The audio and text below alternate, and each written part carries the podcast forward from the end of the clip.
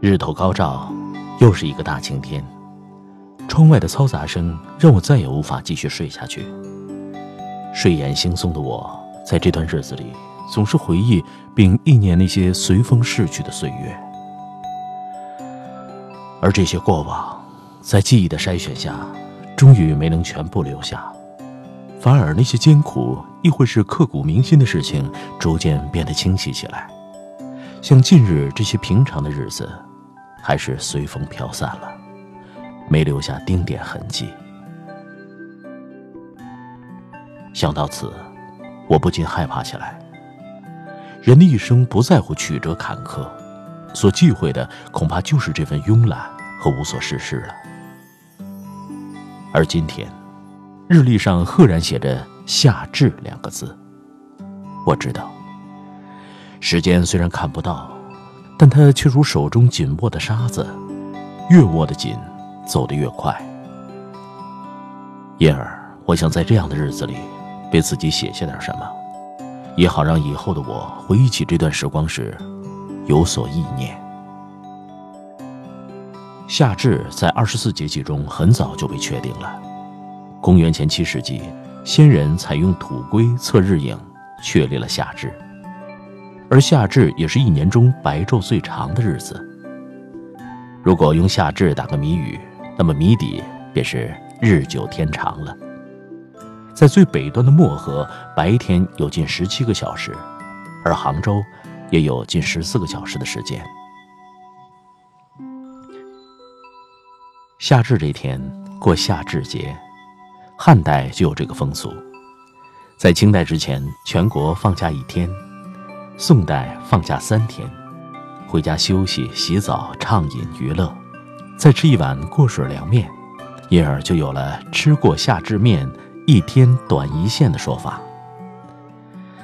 而女人们手巧的，则用丝绸绣日月星辰送给心上人；手笨的，就拿赤青黄白黑五色丝绒编成彩带，系在爱人的手臂上。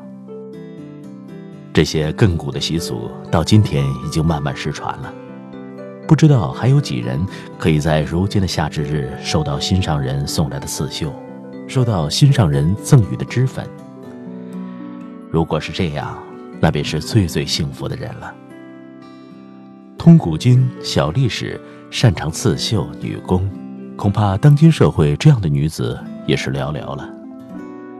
我想看过《甄嬛传》的人都知道，皇家夏天避暑用冬藏冰纳凉的细节。那么，这些通晓古今、懂得历史、擅长刺绣女工的知心人，就大抵可以参照沈眉庄的标准了。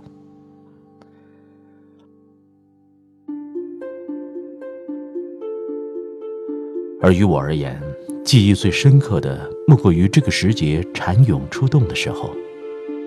若是能下场雷阵雨，我就可以抓到很多很多的蚕蛹。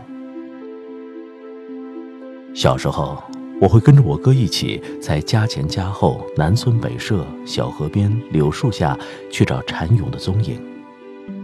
雨后松软的泥土被蚕蛹的爪子刨开，露出一层薄薄的土，有些就直接爬出洞来，很像关云长水淹七军。所有蚕蛹都漂浮起来。傍晚时分，我拿着手电筒往树干上照，许多爬到树干等待蜕变的蚕蛹就成了我的囊中之物了。待我们抓了足够的蚕蛹，回到家中就把它们卡在筛子下，第二天的早晨就会有很多嫩嫩的新蚕了，而金蝉脱壳的奇迹就在我们的眼皮底下悄悄发生了。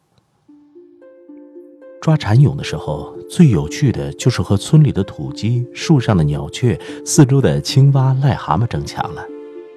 如果慢了一步，蚕蛹就会成为它们的美餐。有时候没有下雨，很难找到蚕蛹，我们就尾随这些动物，然后在它们找到蚕蛹的时候突然袭击，把它们赶走，劫掠下来，真真上演了一场螳螂捕蝉，黄雀在后的好戏。蚕蛹有很高的食用价值，我们抓到蚕蛹总喜欢在蜕变成蚕后洗净，放到碗里腌渍，然后在滚烫的油锅中炸成焦黄。而这一工序就完全交给母亲掌握了。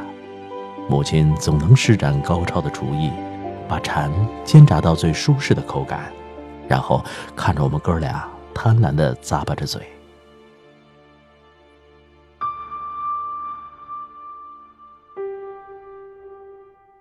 小孩子总是爱吃的。我小时候家里穷，没有大鱼大肉的口福，就只能靠这些容易抓来的野味儿来打打牙祭了。这在当时可是我们舌尖上的美味，金不换的。因为那个时候很多人都在抓蚕蛹，到后来我们能抓到的就越来越少了，偶尔能有个一两只也算不错了。吃不成煎炸的美味，我们就发明了新的吃法，把蚕蛹串到铁丝上，放到炉膛里烤着吃。所以这个时候，我们总是积极地争抢烧锅，母亲也洞若观火，听之任之，好歹省去了自己烧锅的麻烦。夏至到了，夏天也就下去了一半如今生活在城市里。再也没有抓蝉蛹、捕蝉的机会了，这些美好的记忆也随着流年刻入了我的记忆。城市中最多见的就是路边的木槿花了，无论是乘坐公车还是独自出游，路边那灿若云霞的木槿花总是让人心情舒爽，红的、白的、粉的，夹杂在路的两边。给炎热的夏季带来心情上的凉爽。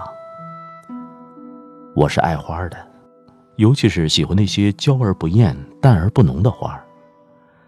木槿就属于这一类，而江浙的气温、空气的湿润都是最适宜木槿繁殖生长的，所以路边的木槿已经成为一种特色。去年夏天，我每天乘坐单位的班车上下班。那辆红色的大巴车，并沿途的木槿花，就是我那段时间最深刻的记忆了。我虽然爱花，可是植物知识太过单薄，很多熟悉的花草都叫不出名字，甚至有一段时间，我总把夹竹桃和木槿搞混。记得一个黑云压城的傍晚，和一位女同事聊天当我问她去云南旅游的感受时，他便难掩激动之情，滔滔不绝了。从西双版纳到丽江大理，从玉龙雪山到泸沽湖畔，然后时空也颠倒了。从绍兴古镇到西栅夜景，从所见所闻到人文地理，口若悬河。而我也在他的感染下异性十足，羡慕之余，便好生向往。但我也总是在听到别人故事的时候想起自己的心事，于是渐渐的寡淡起来。看着窗外路边的花团锦簇，便没有来由的开始神伤。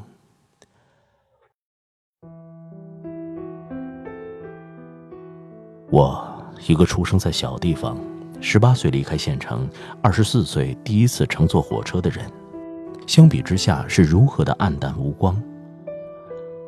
好不容易谈了对象，又在分分合合间彷徨，终于还为种种的原因天各一方。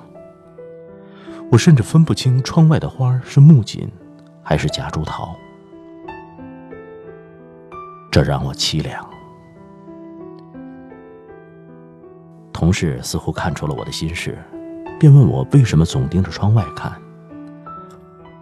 我掩饰着说：“啊。”我在看花你知道它叫什么名字吗？它呀，这是木槿。从此我便记下了这种花而那些他说的地方，也成了我的向往。《诗经》中说：“有女同车，颜如舜华”，说的就是木槿花当然。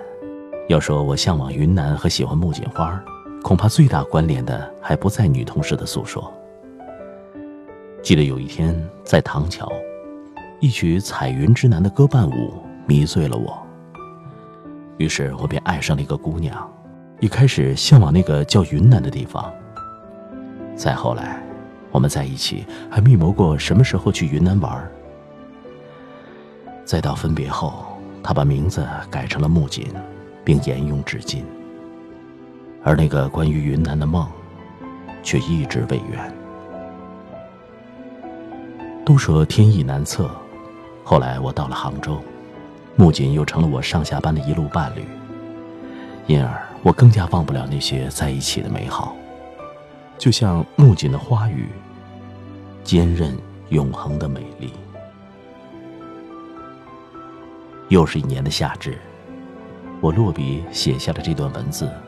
就像影片在放映自己的昨天，而这些，都已随着历史的风消散在昨日的夜空。就像那一江烟花，璀璨炫目，却不知所往。直到尘埃落定的那一天，或许才会厌倦流浪，找出回家的方向。农历丙申年五月十七日。夏至。